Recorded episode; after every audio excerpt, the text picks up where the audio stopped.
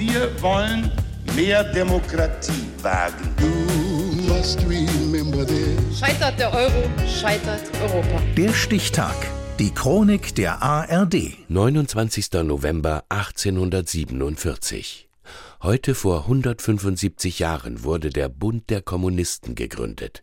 Er gilt als Keimzelle späterer kommunistischer und sozialistischer Parteien.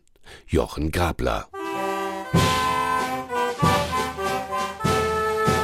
Halt, stopp, zu früh. Noch sind wir nicht so weit. Bis das Kampflied der Arbeiterklasse zum Welthit wird, dauert es noch ein paar Jahrzehnte.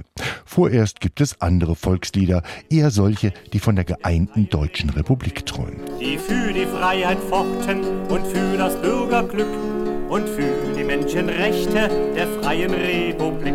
Und doch wächst die proletarische Entschlossenheit. Erst im Sommer und nun im nebligen Londoner Spätherbst treffen sich britische, französische, schwedische, schweizerische, deutsche Umstürzler. Sogar Vertreter aus den Vereinigten Staaten sind dabei. Eine bürgerliche Republik reicht ihnen nicht. Sie wollen die proletarische Weltrevolution. Gegründet wird der Bund der Kommunisten. Mit dabei ein gewisser Friedrich Engels. Hier war auch Marx anwesend und vertrat in längerer Debatte, der Kongress dauerte mindestens zehn Tage, die neue Theorie. Aller Widerspruch und Zweifel wurde endlich erledigt. Bis zu diesem entscheidenden Treffen war es allerdings ein weiter Weg.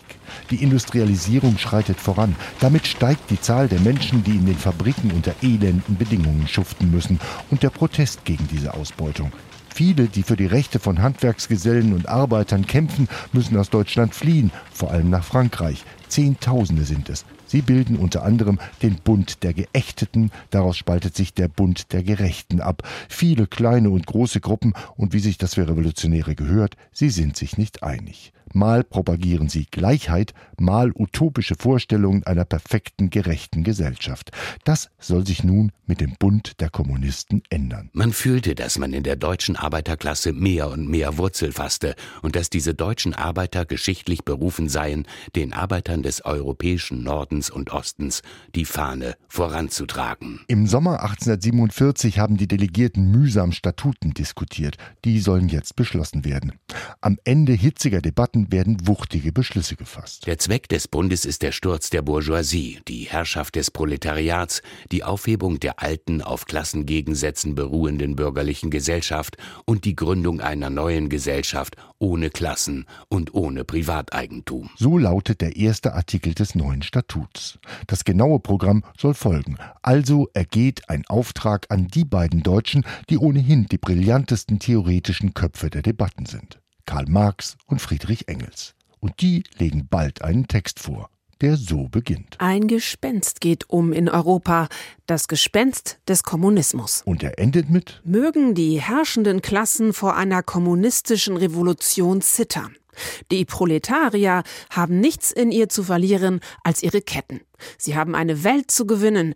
Proletarier aller Länder, vereinigt euch. Das war ganz richtig das kommunistische Manifest. 17 Jahre später durchhallte dieser Schlachtruf die Welt als Feldgeschrei der Internationalen Arbeiterassoziation. Und heute hat ihn das streitbare Proletariat aller Länder auf seine Fahne geschrieben. So war's. Es folgten die erste Internationale, die zweite, dritte, vierte, Klassenkämpfe, Revolutionen, Staaten, die sich sozialistisch nannten und sich auf Marx Marx und Engels beriefen und der Untergang vieler Diktaturen des Proletariats Ende der 80er Jahre des 20. Jahrhunderts.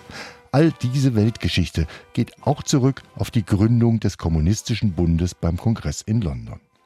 Der startete heute vor 175 Jahren.